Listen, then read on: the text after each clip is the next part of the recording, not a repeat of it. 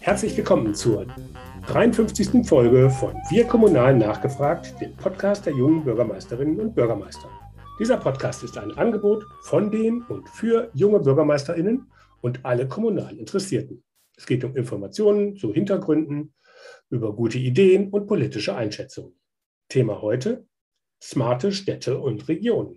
Das Netzwerk Junge BürgermeisterInnen ist ein eigenständiges Netzwerk unter dem Dach des Innovators Club, der kommunalen Ideenschmiede des Deutschen Städte- und Gemeindebundes. Mein Name ist Henning Witzel und ich leite das Berliner Büro der jungen Bürgermeister. Bevor wir jetzt loslegen, erstmal ein bisschen Werbung in eigener Sache. Endlich! Am 18. und 19. November kann unser mehrfach verschobenes erstes Jahrestreffen in Berlin stattfinden. Freut euch auf tolle Themen, spannende Speaker und auf den kollegialen Austausch untereinander. Als Impulsgeber dabei sind zum Beispiel Unternehmer Carsten Maschmeyer oder die Leiterin des ZDF-Wetterteams Dr. Katja Horneffer. In Workshops wollen wir über die Themen Bürokratieabbau, Digitalisierung oder auch Bürgerbeteiligung diskutieren. Aber es gibt nur noch wenige freie Plätze. Also meldet euch schnell an www.junge-bürgermeisterinnen.de slash Anmeldung. Wir freuen uns auf euch. Nun zu unserem heutigen Thema. Digitale Technologien bieten große Chancen, intelligente Lösungen für die Zukunft unserer Kommunen zu entwickeln. Vor allem in den Bereichen Mobilität, Energie und öffentliche Verwaltung. Die vierte Smart Country Convention, die am 26. und 27. Oktober 2021 leider wieder nur digital stattfinden wird, will über die Digitalisierung von Staat und Verwaltung informieren. Darüber wollen wir heute mit Michael Pfefferle reden. Er ist Bereichsleiter Smart City und Smart Region beim Branchenverband Bitkom und zentraler Ansprechpartner für Politik und Verwaltung zur digitalen Transformation von Städten und Gemeinden. In seiner Funktion betreut er den Arbeitskreis Smart City, Smart Region sowie unterschiedliche Projekte zur Digitalisierung von Kommunen. Hallo Michael. Hallo, ich grüße dich. Vielen Dank für die Einladung. Ja, fangen wir direkt mit der ganz, ganz schweren Frage an. Wie smart sind denn deutsche Kommunen heute schon? Ja, das äh, ist tatsächlich eine sehr, sehr äh, spannende Frage und das legt vielleicht auch ein bisschen schon den Finger in die Wunde. In Deutschland haben wir tatsächlich äh, ein sehr zwiespältiges Bild. Wir haben Kommunen, die sind mittlerweile sehr digital aufgestellt. Das sind so Kommunen wie Darmstadt, Hamburg oder Köln. Und wir haben natürlich auch äh, Kommunen, die ziemliche Startschwierigkeiten haben. Und ähm, da müssen wir vor allem feststellen, dass die vor allem in ländlichen Gebieten liegen. Also vor allem kleinere Kommunen, häufig natürlich auch finanzschwache Kommunen. Und jetzt Finanzen ist das eine Thema. Ähm, ähm Gibt es denn noch andere Punkte, die sozusagen auf der Bremse stehen, die ihr da schon identifiziert habt? Na, und grundsätzlich in Deutschland äh, haben wir natürlich das Problem, dass wir das Thema Digitalisierung, vor allem Digitalisierung der öffentlichen Verwaltung von Kommunen aus meiner Sicht ähm, weitaus zu spät erkannt haben. Also es sind große, große Chancen sind vertan worden, weil wir in Deutschland politisch gesehen dieses Thema nicht rechtzeitig aufgegriffen haben.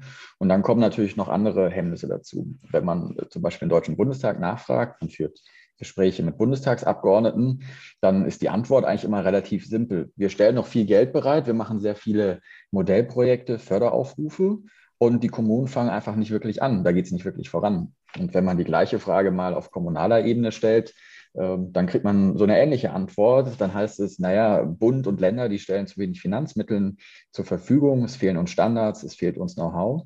Und so sehen wir eigentlich seit zehn Jahren in Deutschland, dass hier die Verantwortung aus meiner Sicht immer wieder von der einen Ebene zur anderen geschoben wird. Interessanterweise haben wir genau die Frage mal äh, gestellt letztes Jahr bei einer Umfrage an Bürgermeisterinnen und Bürgermeistern. Und da waren die Ergebnisse eigentlich äh, recht eindeutig. Es fehlt uns an Mitteln, an Know-how und wir wünschen uns mehr Standards ähm, und Vorgaben. Und ich will mal die These in den Raum stellen, hätte man diese Umfrage vor zehn Jahren schon gestartet, wäre wahrscheinlich das Gleiche rausgekommen. Gut, aber das ist ja sozusagen, dann immer mit dem Finger auf die andere Ebene zeigen. Und äh, wie müsste man es denn anders organisieren, um, dass die Mittel, die ja offensichtlich zur Verfügung stehen, ähm, dann auch da ankommen und auch so eingesetzt werden, wie es, wie es nötig wäre. Also nehmen wir mal das Thema Know-how. Im öffentlichen Dienst haben wir ein großes Problem, dass es den Kommunen, besonders eben kleinen Kommunen, überhaupt nicht gelingt, äh, entsprechendes Fachpersonal ähm, für dieses Thema rekrutieren zu können. Und da sieht man dann, dass eben große Kommunen davon weitaus stärker profitieren, die sich eine ganze äh, Palette oder eine ganze Organisationseinheit herausbilden können. Ähm, was heißt das jetzt für kleine Kommunen? Viele Kommunen, die dieses Thema angehen, müssen sich zusammenschließen. Das heißt, sie schließen Kooperation, interkommunale Zusammenarbeit, um das Thema Digitalisierung gemeinsam äh, bearbeiten zu können. Das bedeutet aber auch, ähm, dass wir einen stärkeren Know-how-Transfer in Deutschland brauchen. Wir, förder, wir fordern seit einigen Jahren, dass es eigentlich eine Kompetenzstelle geben muss, ein Kompetenzzentrum für digitale Städte und Kommunen, äh, an die sich Kommunen wenden können, die Fragen haben zur Digitalisierung. Äh, wir sehen tatsächlich, dass Bundesländer das teilweise schon machen. Wir sehen, es gibt Digitalministerien mittlerweile auf Landesebene. Es werden Geschäftsstellen oder Kompetenzbereiche ähm, erstellt. Ähm, und diese tragen erheblich dazu bei, dass sich auf kommunaler Ebene in einem bestimmten Bundesland ein stärkerer Austausch zwischen den Kommunen ähm, entwickelt. Das mhm. Hauptproblem in Deutschland ist, wir haben 11.000 Kommunen, die arbeiten unkoordiniert an der Digitalisierung. Und das Ergebnis, das sehen wir derzeit in ganz Deutschland. Die einen, die können die Vorteile nutzen dieses ganzen Systems und die anderen, die kommen nicht vom Fleck. Das heißt aber auch, ne, wenn kleine Kommunen sozusagen dann halt besonders betroffen sind oder kleine und finanzschwache Kommunen dann also besonders äh, davon betroffen sind, dass sie nicht wissen oder das nicht hinkriegen, sozusagen voranzukommen, dann hat man ja das Problem, dass man eigentlich eine komplette Föderalismusreform dafür bräuchte. Also wenn jetzt das, die Kommunen wuseln da alle vor sich selber hin, wäre denn dann der richtige Ansatz da mehr Zentralisierung? vielleicht nicht unbedingt mehr Zentralisierung, aber man müsste zumindest klarer vorgeben können, was Kommunen äh, zur Verfügung hätten. Ja, also zum Beispiel, indem man deutlicherer macht, was sind die Budgets, die Kommunen abrufen können und dass dieses Ganze nicht immer nur über föderale Kleinstaaterei auf äh, Wettbewerbe und Finanzierungsbudgets äh, herausgeschoben wird. Das Problem ist ja bei der Digitalisierung, dass viele dieser Projekte momentan immer noch als Projekte deklariert werden. Das heißt, das sind gar keine festen Größen im kommunalen Haushalt, sondern eine Kommune muss sich darauf immer bewerben, Anträge schreiben, sowohl in ihrem Bundesland oder auf Bundesebene. Und man müsste in Deutschland einmal fest regeln, wer ist eigentlich für diese Finanzierung zuständig und wie kriegen Kommunen dafür eigentlich diese Förderung? Und das nicht immer nur, wenn gerade wieder irgendein Förderwettbewerb ausgelost wird, weil sich eine bestimmte Regierung das in, einer, in ihrer Legislaturperiode vorgenommen hat. Das heißt, natürlich ist Föderalismusreform hier immer ein großer, großes Wort und ein großer Wurf, aber ich glaube, so weit muss man nicht immer gleich äh, schreien und rufen. Aber es würde durchaus Sinn machen, wenn man sich in Deutschland einmal gemeinsam hinsetzt, einen gewissen Masterplan entwickelt für die Digitalisierung von Kommunen und auch klar ausspricht, ähm, was die Vorteile und Nachteile wären der jeweiligen Strukturen. In Deutschland ist es ja so, dass wir durchaus die finanziellen Mittel haben. Und ich glaube, das Ergebnis ist davon so ein bisschen, dass wir so eine Art äh, Headless Chicken haben, wie man es im Englischen sagen würde. Also ein kopfloses Huhn, das durch die Gegend rennt. Das beobachten wir seit sechs Jahren. Das heißt, es werden Projekte gestartet, finanzielle Möglichkeiten ergeben sich plötzlich für Kommunen. Ähm, aber in Wirklichkeit steckt dahinter eigentlich gar keine gar keine Strategie, sondern es ist purer Aktionismus, der hier gerade stattfindet. Mhm. Und die Frage ist äh, langfristig gesehen, wie lange kann sich Deutschland, wie lange können wir uns das als Land überhaupt noch leisten, auf diese Art und Weise unsere öffentlichen Einrichtungen zu digitalisieren. Das heißt aber doch dann, Ziele vorgeben, anstatt irgendwie die Lösungen schon irgendwie zentral irgendwie entwickeln, weil ne, also, oder was müssen denn Städte und Gemeinden überhaupt in Zukunft ihren Bürgern digital bieten, wenn es um die Daseinsvorsorge gerade mit äh, digitalen Diensten gibt. Also die Leute mhm. wollen das ja auch. Also die kaufen bei Amazon ein, die machen ja ziemlich vieles ihres Lebens digital. Ähm, nur zum Schluss brauchen sie dann irgendwo entweder ein Faxgerät oder was anderes, dann halt um mit ihrer Kommune oder müssen halt selber hin, um mit mhm. ihrer Kommune zu, äh, zu reden. Was, was sind denn die äh, Sachen, die Städte und Gemeinde unbedingt brauchen für die Zukunft? Also du sprichst es absolut an. Wenn wir Umfragen anschauen, dann ist es tatsächlich so, dass 85 Prozent der Befragten sagen, äh, sie würden gerne mit ihrer Kommune stärker digital interagieren. Das heißt natürlich hier in diesem Fall immer, es geht um Anträge. Ich möchte einen Kita-Platz online äh, buchen können, ich möchte die Belegung einsehen können, ich möchte meinen Personalausweis verlängern können oder ich möchte auch einen Personen, äh, Bewohnerparkausweis ähm, digital beantragen können. Und was sich viele Menschen auch immer noch wünschen, das ist tatsächlich das, was du auch gerade angesprochen hast, wenn ich beim großen Online-Versandhandel bin. Warum gibt es eigentlich keine Plattform, auf der ich ein Profil habe und ich kann darüber einfach viele Leistungen des Staates abrufen? Es gibt es in dieser Deu Version oder in dieser Art und Weise in Deutschland nicht. Und da kommen wir eigentlich auch so ein Stück weit wieder zurück zu deiner Frage. Es ist momentan so, dass viele Städte solche Plattformen anschaffen und wir uns im Nachhinein irgendwie die Frage stellen müssen, wie kriegen wir das eigentlich alles zusammengebunden an eine Plattform des Landes oder vielleicht auch des Bundes, weil man auch hier eigentlich im Grunde genommen zu langsam vorangeschritten ist. Der Bund hat hier bei, einem, bei einer Nutzerplattform in den letzten Jahren ja nicht wirklich Geschwindigkeit äh, an den Tag gelegt und hat eine eigene Plattform viel zu spät gelauncht an die sich jetzt nach und nach Länder oder auch Kommunen anschließen können. Was genau wollen eigentlich die Menschen? Die wollen einfach eine andere Art und Weise, wie sie in ihrer Kommune nicht unbedingt leben, aber wie sie mit ihrer Kommune agieren. Das heißt, sie wollen digital Anträge stellen, sie wollen, dass die Mobilitätsdienstleistungen äh, auf ihrer App ersichtlich sind. Wir reden hier immer von multimodalen äh, Verkehrswegen. Das heißt, ähm, es ist nicht unbedingt so, äh, dass, dass die Menschen hier unbedingt in erster Linie sagen, es muss jetzt ähm, sofort alles digital sein, sondern die Menschen wollen eine Art, andere Art und Weise, wie wir in unseren Städten leben. Und dazu trägt die Digitalisierung erheblich dazu bei. Hm. Jetzt hat Corona ja gezeigt, dass Digitalisierung gerade im öffentlichen Sektor wichtiger ist äh, als, als je zuvor. Ähm, es gibt ja jetzt die These, dass Corona bei den Kommunen oder überhaupt im öffentlichen Sektor einen Digitalisierungsschub ausgelöst hat. Stimmt das denn wirklich oder wie, wie erlebst du das? Ich glaube, es ist ein zwiespältiger Punkt, über den wir hier sprechen. Mhm. Natürlich hat Corona ein Stück weit dazu geführt, ähm, dass wir dieses Thema Digitalisierung der öffentlichen Verwaltung mit anderen Augen betrachten. Ja, Im Grunde genommen, die Corona-Krise hat ja schonungslos offengelegt, wo die Schwachstellen in der deutschen Verwaltungsstruktur liegen. Und diese liegen eben auch besonders stark im Bereich der Digitalisierung. Und zweitens ist, muss man auch hinzusagen, fairerweise, dass diese Schwachstellen seit über zehn Jahren eigentlich jedem in der Politik und in der Verwaltung bekannt sind. Das heißt, hier ist einfach ein sehr starker öffentlicher Druck entstanden. Und auf der anderen Seite glaube ich schon, dass äh, Corona deshalb ein Digitalisierungstreiber ist, weil viele Städte auch für sich kurzfristig erkannt haben, dass sie mit digitalen Mitteln anders arbeiten können oder auch anders mit ihren Bürgerinnen und Bürgern interagieren können. Das heißt, wir haben gesehen, dass Landkreise in relativ kurzer Zeit digitale Briefkästen äh, installiert haben. Wir haben Bundesländer, die haben in relativ kurzer Zeit für alle Ministerien äh, ja, Plattformen zum zum Arbeiten, für Webmeetings und so weiter äh, angeschafft. Das heißt, ich glaube schon, dass äh, Digitalisierung hier ein gewisser Treiber ist oder auch ein gewisse, zu, zu einer gewissen Erkenntnis geführt hat. Man muss aber fairerweise natürlich auch hinzusagen, dass natürlich große Projekte auch im Rahmen dieser, äh, dieser Corona-Krise Corona nicht äh, umgesetzt werden konnten. Also ich kann einfach keine E-Akte innerhalb von vier Wochen einführen in einer Behörde, ohne dass es ordentlich ruckelt. Ja, und ich mir grundsätzlich nochmal Gedanken mache, wie sind eigentlich unsere Arbeitsabläufe. Ja, ich kann eine Datenplattform nicht innerhalb von kurzen Tagen so hosten, dass plötzlich, äh, sagen wir mal, 16 Bundesministerien darauf zugreifen können. Mhm. Von daher ist es ein Treiber, ja, schon. Und wir werden tatsächlich auch, davon bin ich fest überzeugt, in der nächsten Legislaturperiode hier auf Bundesebene nochmal ganz neue Akzente sehen. Gut, also Treiber war es ja vor allem in der Bürgerkommunikation, weil die natürlich in, in Live auf einmal gar nicht mehr möglich war. Äh, und da gibt es ja auch viele, äh, viele gute Beispiele, was Bürgermeisterinnen und Bürgermeister äh, gemacht haben, ob sie jetzt mit Social Media oder, oder anderen Themen sozusagen versucht haben, die Kommunikation auch mit ihren Bürgerinnen und Bürgern aufrechtzuerhalten.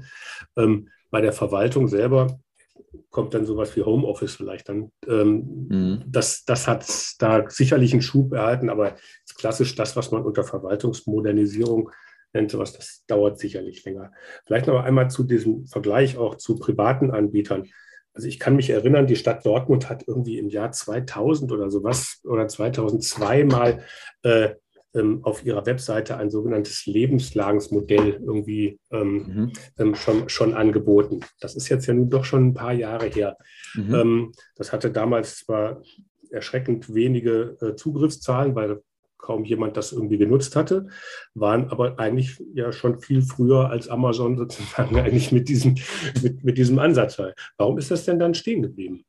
Ich kenne jetzt tatsächlich dieses Modell ähm, von, von Dortmund nicht äh, im Detail oder genau, was sich Dort, Dortmund damals vorgenommen hatte. Ja, die hatten ja. halt einfach gesagt, wenn man jetzt heiratet, so, was muss mhm. man dann alles machen? Und dann haben sie praktisch auf dieses Lebenslage Hochzeit, haben sie dann vom, von mhm. der Meldung beim Standesamt bis zu ähm, erstmal nur auch viele Infos zusammengetragen. Ähm, die hatten, die Idee war da, dass dann sogar irgendwelche äh, Blumenläden Werbung schalten können, damit man mhm. irgendwie den Brautstrauß stellen kann. Äh, aber halt auch die ganzen, ganzen Sachen, die die mit einer Hochzeit mit neuem Pass beantragen mhm. und was da so alles noch so dranhängt in der Kommunikation mit, mit der Stadt. Äh, das sollte da gebündelt werden. Und so gab es dann verschiedene Lebenslagen, Todesfall, mhm. Hochzeit, Kind geboren und so weiter.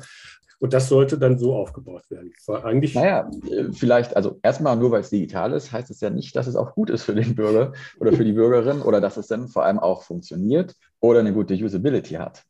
Das ist ja ein weitere, weiteres Problem, das wir haben. Also ich sage immer, ein Online-Antrag, der eine PDF darstellt, die ich mir runterlade, bringt mir genauso wenig äh, Vorteile, als wenn ich eben vor Ort wäre und es ausschreiben, äh, unterschreiben muss. Mhm. Also die Frage ist ja immer, wie sehen unsere Prozesse dahinter aus und wie findet dann wirklich die Interaktion mit dem Bürger statt? Aber du hast dieses äh, Thema angesprochen, ist schon einige Jahre her. Was übrigens auch einige Jahre her ist, ist, dass wir in Deutschland uns einen elektronischen Personalausweis angeschafft haben der viele Vorteile bietet. Man könnte sich damit digital äh, identifizieren. Viele Kommunen könnten das nutzen, viele Landesämter oder auch äh, viele Unternehmen könnten das mittlerweile nutzen. Das Spannende ist aber, dass eigentlich dieser elektronische Personalausweis, obwohl es technisch geht, gar nicht so wirklich gezündet ist. Und die Frage ist ja eigentlich immer gewesen, warum nicht? Wenn wir jetzt Unternehmen gefragt haben, haben die häufig gesagt, naja, so viele Leute nutzen das gar nicht, die Marktdurchdringung ist noch nicht so, so aktiv. Und wenn man sich äh, angeguckt hat, wie es öffentliche Institutionen machen, hat man festgestellt, dass sie das häufig gar nicht anbieten. Das heißt, selbst der Staat, der eigentlich diesen elektronischen Personalausweis ausgegeben hat, hat die eigene digitale Infrastruktur überhaupt nicht benutzt. Und so passiert das, was bis heute eben der Fall ist, dass viele diesen äh, elektronischen Personalausweis einfach nur im Geldbeutel haben und ihn vielleicht mal an der Kasse vorzeigen, weil sie, wenn sie jung sind, noch Alkohol kaufen wollen oder weil sie sich auf dem Amt dann doch identifizieren müssen. Und das ist so ein Beispiel in Deutschland. Es ist ja nicht so, dass wir die Technik nicht immer haben oder dass wir nicht die Ideen haben. Aber es da irgendetwas liegt uns im Wege. Irgendwie kriegen wir die Umsetzung nicht gewuppt. Und daran müssen wir in Deutschland ziemlich schnell arbeiten.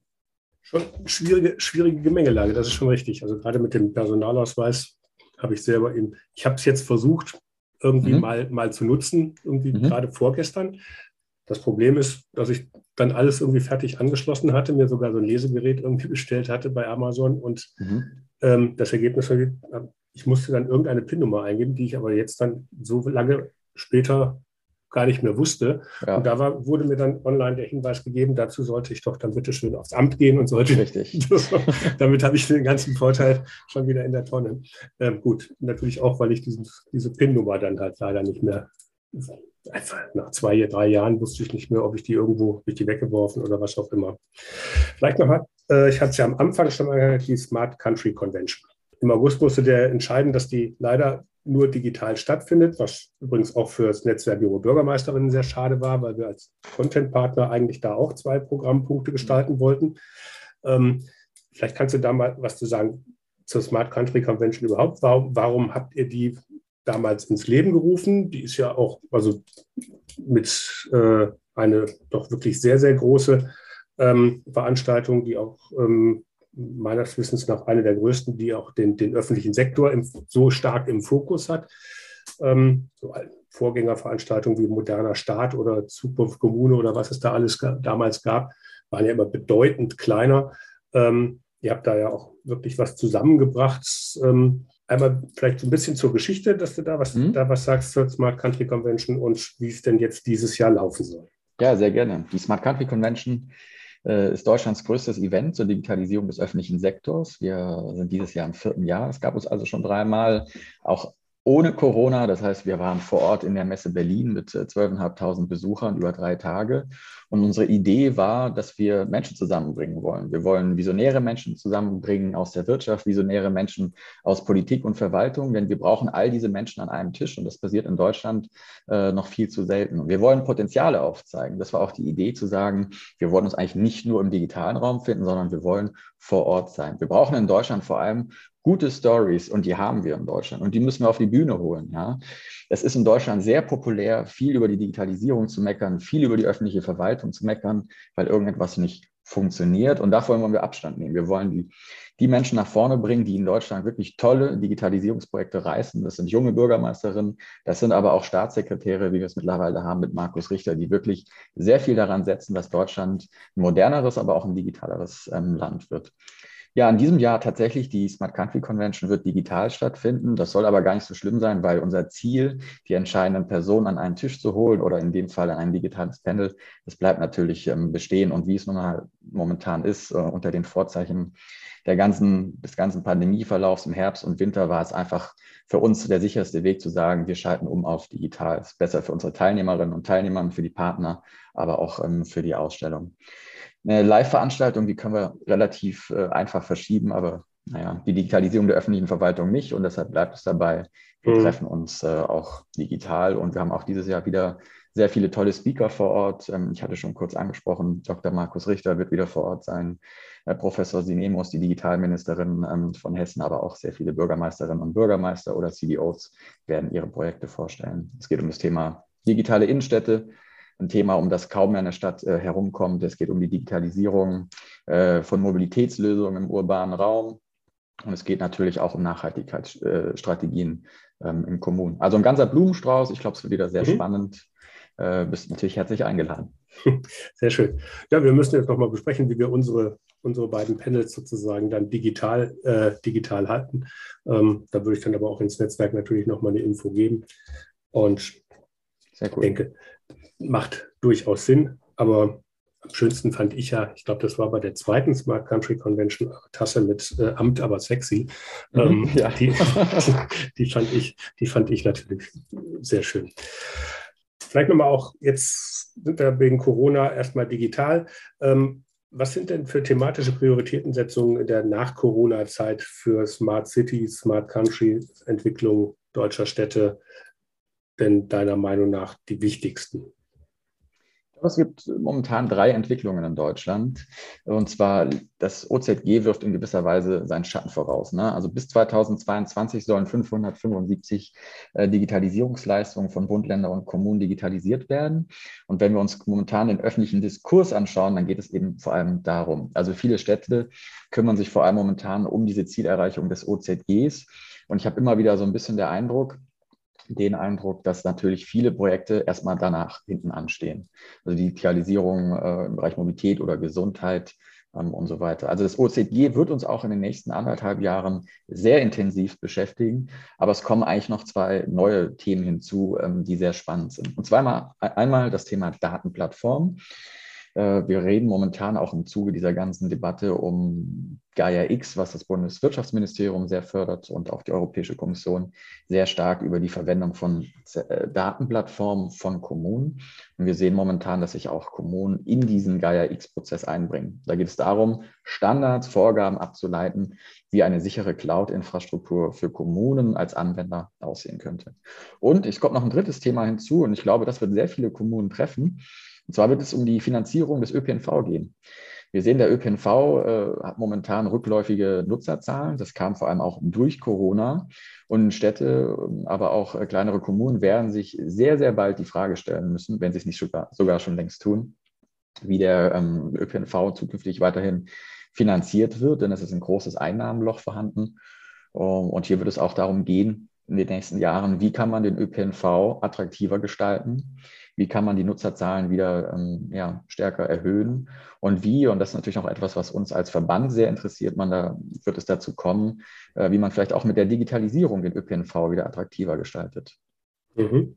Also vielleicht gerade zum Verkehr. Wir hatten auf unserer, wir hatten im Mai eine hybride Tagung in, in Wertheim und hatten da äh, als Speaker Jörg Heinkes, Unternehmer aus Wuppertal, zu Gast der so ein bisschen gezeigt hat, was heute digital denn alles schon möglich ist und was äh, seiner Prognose nach in den nächsten Jahren kommt.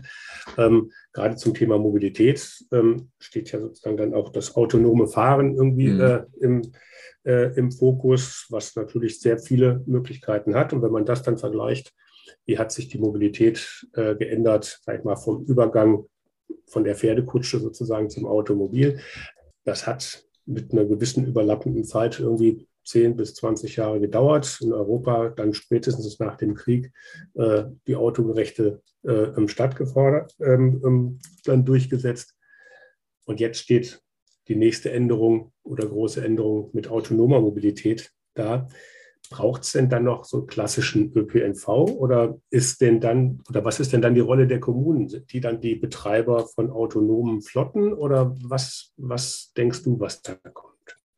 Ja, die Mobilität im urbanen Raum in unseren Großstädten, die wird in den nächsten Jahren ein ganz anderes Bild bekommen. Also erstens mal sehen wir auch heute, dass der ÖPNV der Hauptlastenträger ist äh, für den Personennahverkehr in Großstädten.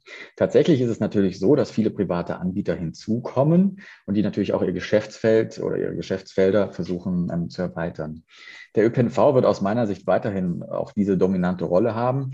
Er wird sich aber verändern müssen. Er wird moderner werden müssen, er muss äh, intermodaler werden und er muss sich an Mobilitätsplattformen anschließen können. Denn der ÖPNV hat häufig vieles nicht, was private Anbieter haben. Und das ist eben seine, ja, das ist die Flexibilität und die Individualisierung ähm, des Nutzerverhaltens beziehungsweise der Wünsche, mobil zu sein. Und auf diese Herausforderung finden viele Städte momentan Antworten, indem sie eben Kooperationen eingehen, beziehungsweise nicht unbedingt Kooperationen, aber indem sie sagen, okay, wir bieten unsere Angebote an auf einer Plattform gemeinsam mit zum Beispiel Angebote wie Uber, FreeNow, ähm, und, so, und so weiter. Das heißt, auch der ÖPNV wird sich in den nächsten Jahren verändern, hin zu einer Plattform und zu einem äh, Akteur in äh, einem Akteursnetz und nicht mehr nur allein dominanter Akteur sein in der Kommune. Mhm. Das bedeutet für den ÖPNV einmal, dass natürlich auch das autonome Fahren ein sehr spannendes Thema wird. Wir sehen, dass Städte wie zum Beispiel Hamburg gemeinsam mit der Hamburger Hochbahn äh, momentan schon autonome Shuttle testen äh, in der Hafen City, um dort auszuloten, wiefern autonome Fahrzeuge dazu beitragen können, genau das zu erreichen, was ich gerade angesprochen habe, nämlich den Individualisierungswünschen der Nutzerinnen und Nutzern äh, recht zu, äh, oder nachzukommen. Und äh, genau. Auf der anderen Seite ist es natürlich so, dass äh, der ÖPNV hier auch für sich ein neues Geschäftsmodell erkennen wird in diesem autonomen Fahren, weil er dort natürlich genauso einsteigen kann äh, wie jeder private Anbieter auch. Das heißt, jetzt, und jetzt haben wir das Beispiel Hamburg. Ähm, Im ländlichen Raum würde das dann bedeuten, man könnte dann auch, weiß ich was, ein Rufbussystem und was, äh, alle, also alle möglichen Anbieter versuchen, da dann irgendwie mit, mit zu integrieren in einer Lösung, in einer Mobilitäts-App äh, mhm. Des Landkreises oder ähnliches.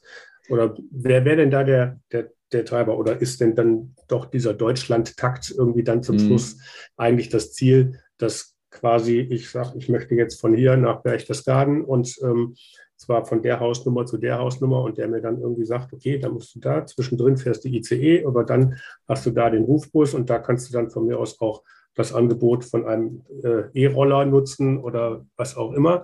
Und das Ganze aber in einer, in einer Lösung. Funktioniert sowas? Auch mit den verschiedenen Anbietern dann? Ich denke ja. Und ich glaube, in Deutschland kriegen wir da auch gute Beispiele auf die Kette, dass uns so etwas gelingen kann. Der Landkreis Offenbach äh, testet momentan so etwas und er nennt es Hopper. Also ein Hopper ist ein kleines Huftaxi, man würde heute sagen wahrscheinlich On-Demand-Shuttle. Äh, und der Landkreis hat genau das gemacht. Er hat festgestellt, ähm, der ÖPNV ist für uns zu unattraktiv. Wir haben die bestehenden Linien, aber wir erreichen eigentlich gar nicht alle Nutzerinnen und Nutzer und wir müssen etwas an unserer Arbeit ändern. Und da hat der Landkreis etwas gemacht, was heutzutage einfach das Entscheidende ist. Er hat ein eine Plattform gebildet.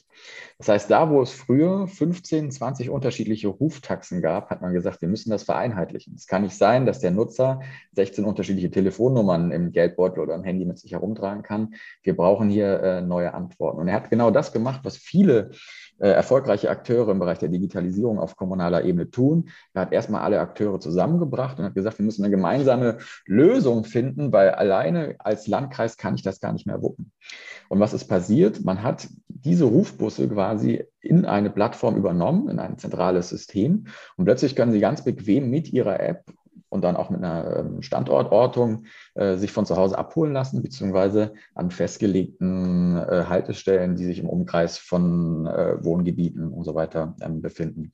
Und plötzlich haben sie doch die Möglichkeit, dass sie eben nicht mehr nur auf den Bus angewiesen sind und gleichzeitig haben sie zwei Effekte. Erstens mal, ähm, die Mobilität wird im ländlichen Raum gestärkt. Das heißt, die Lebensqualität vor allem für ältere Menschen wird angehoben.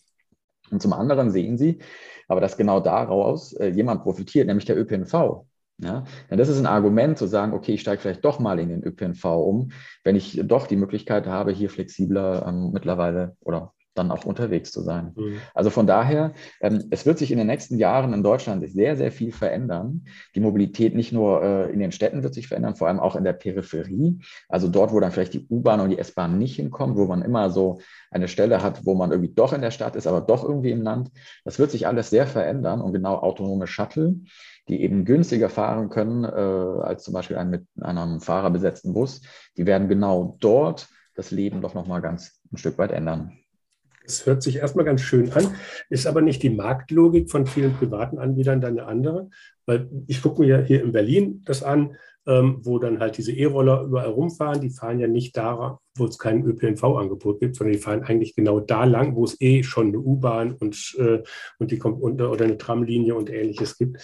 Äh, und da, wo ich sie eigentlich als theoretisch sinnvollen Zubringer zum ÖPNV-Netz bräuchte, nämlich in den mhm. Außenbezirken, äh, wo die Wege dann zur nächsten Haltestelle sehr weit sind. Also ich kann mich hier vor, vor die Haus stellen und habe irgendwie drei, vier, fünf äh, Haltestellen, die ich irgendwie innerhalb von mhm. 600 Meter habe. Aber ähm, ich habe ja auch Gegenden, wo in, äh, wo in sechs Kilometern gar keine Haltestelle ist. Und da fehlt sozusagen der Zubringer. Da ist aber diese Lösung nicht, weil da lohnt sie sich nicht. Wie kriege ich denn ja, das zusammen?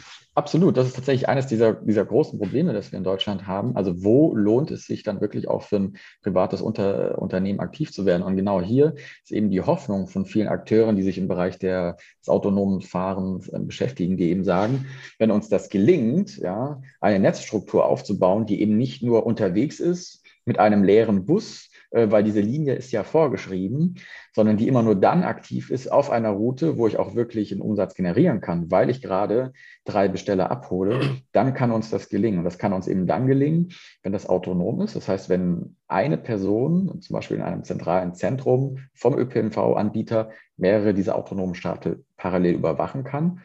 Und wenn wir so on demand, also unsere Linien gestalten können, dass sie eben auch äh, effizient sind. Und das ist ja genau das Problem am ÖPNV, ob der Bus voll ist oder leer, er fährt und kostet Geld. Und für einen privaten Anbieter ist das nicht zu finanzieren, weil er eben nicht äh, ja, subventioniert wird ähm, von der öffentlichen Hand. Und dann sind eben genau diese Punkte, die ich angesprochen habe, sehr relevant. Also dann eine Streckenbildung zu machen in dem Moment, ähm, die sich dann eben auch wirtschaftlich lohnt. Oder muss ich nicht dann doch zum Schluss sagen, dass ich mache das wie bei der Region, DB Regio oder bei anderen, äh, dass dann die Länder ähm, irgendeine Bahnlinie bestellen, die eigentlich sonst privat nicht angeboten würde, weil sie sich nicht rechnet. Und das kann ich auch runterbrechen auf die Kommune. Da muss die Kommune dann halt ähm, sozusagen das bei einem privaten Anbieter oder halt selber anbieten mit ihrem Verkehrsunternehmen. Das kann man sich ja dann raussuchen, mhm. äh, praktisch bestellen, dass dann jemand dann die äh, Elektroroller irgendwie verteilt in den Dörfern, ähm, damit die zum Bahnhof kommen und dann dem Bahnhof irgendwo zur Arbeit fahren können. Was ist denn dann die, der, was wäre denn da der sinnvollere Weg? Naja, ich glaube schon, dass es äh, langfristig so sein wird, dass viele Kommunen oder auch Landkreise sich dezidiert anschauen müssen, wo sind sie aktiv und wo sind sie eben nicht aktiv. Und genau das Gleiche machen natürlich auch ähm, private Anbieter. Der Kern an der ganzen Sache ist ja, momentan funktioniert das ja vor allem deshalb auch noch nicht, weil private und auch öffentliche Anbieter noch zu wenig äh, miteinander vernetzt sind. Davon können wir ja, äh, also da sind wir natürlich hier in Berlin-Mitte überhaupt nicht davon betroffen, denn wenn wir eine App starten, sind wir eigentlich äh, zugegebenermaßen eher überfordert mit dem Mobilitätsangebot, als dass man wirklich eine Lösung im ersten Moment sieht. Aber tatsächlich ist das etwas, was viele Landkreise, aber auch Kommunen für sich individuell nochmal entscheiden müssen in den nächsten Jahren. Äh, und natürlich auch viele wirtschaftliche Akteure momentan für sich Ausschau halten, äh, wo ist es wirklich sinnvoll, ähm, hier in den Markt einzusteigen. Mhm.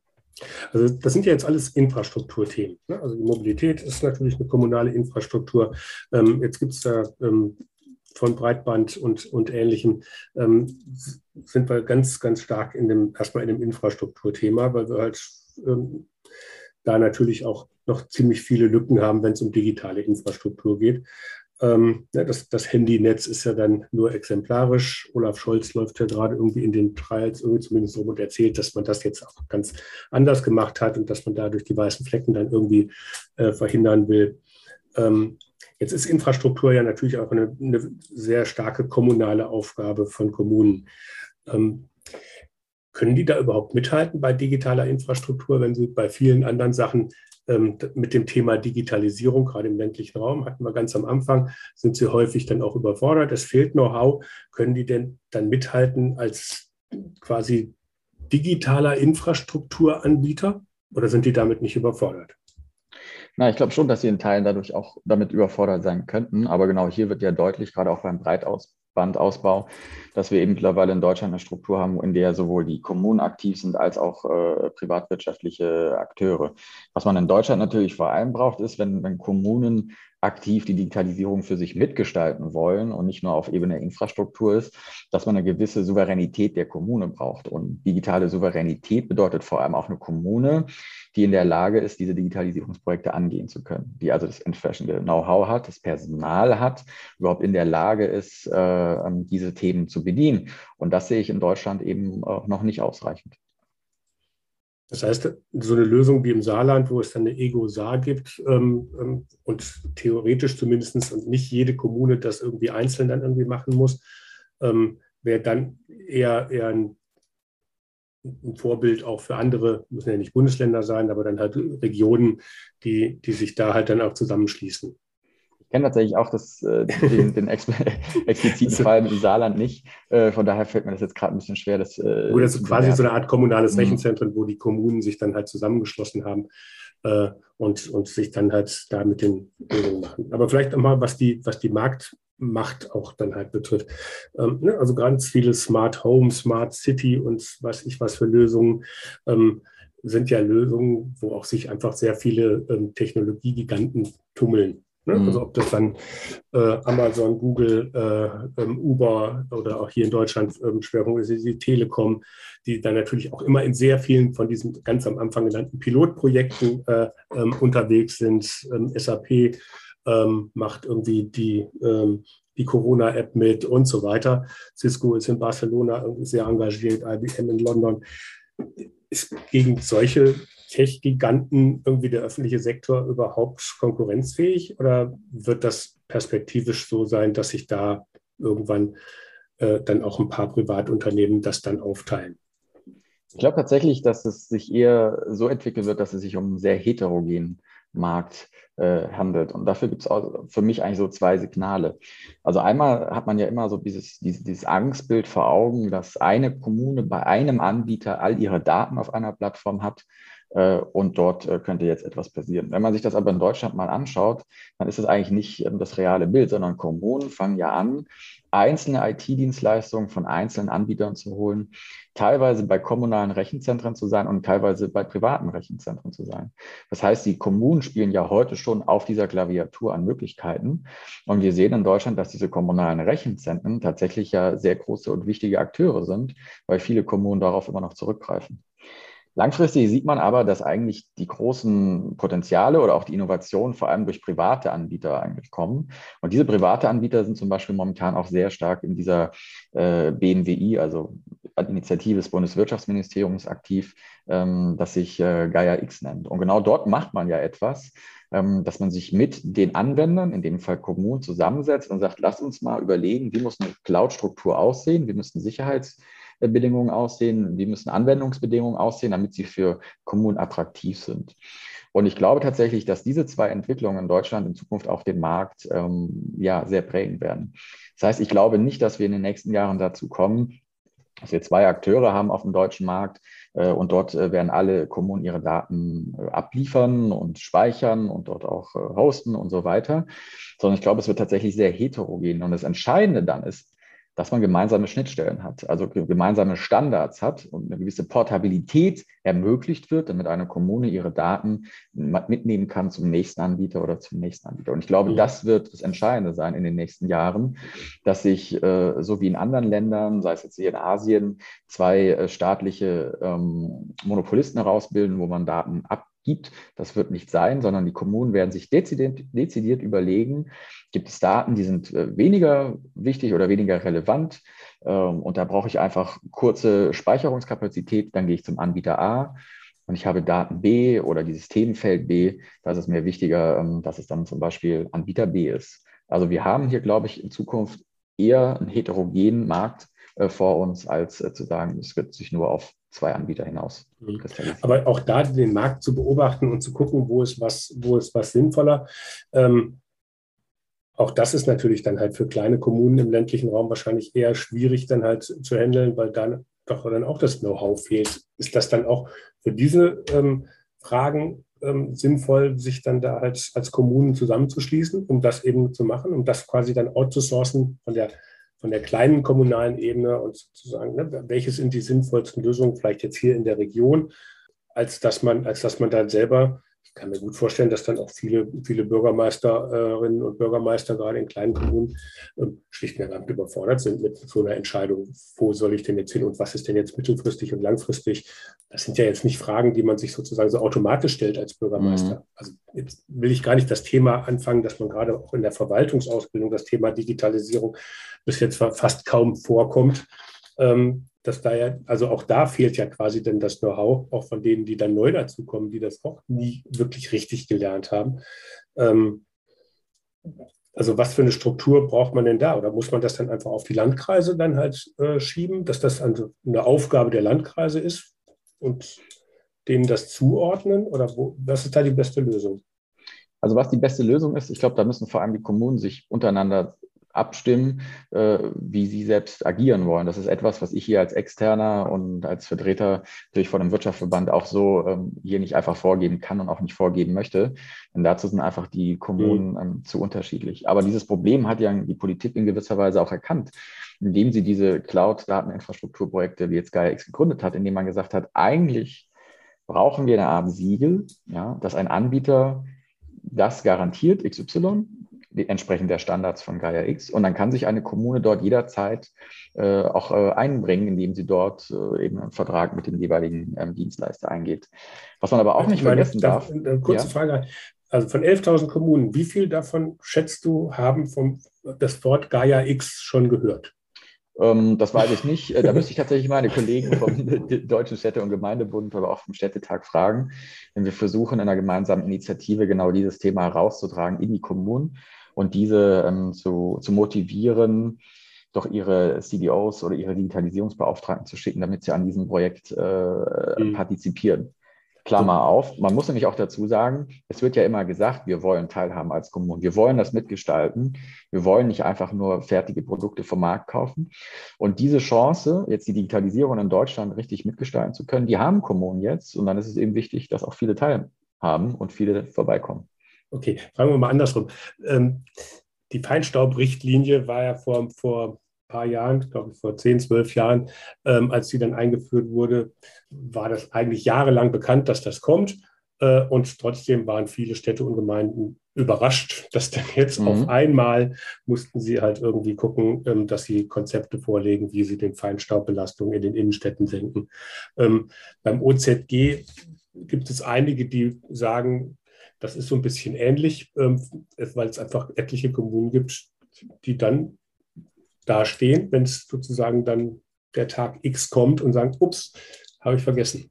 Ähm, mhm. Und bei Gaia X könnte es sozusagen dann das nächste sein. Wie groß siehst du denn die Gefahr, dass äh, das OZG oder Gaia X sozusagen zur nächsten Feinstaubrichtlinie werden?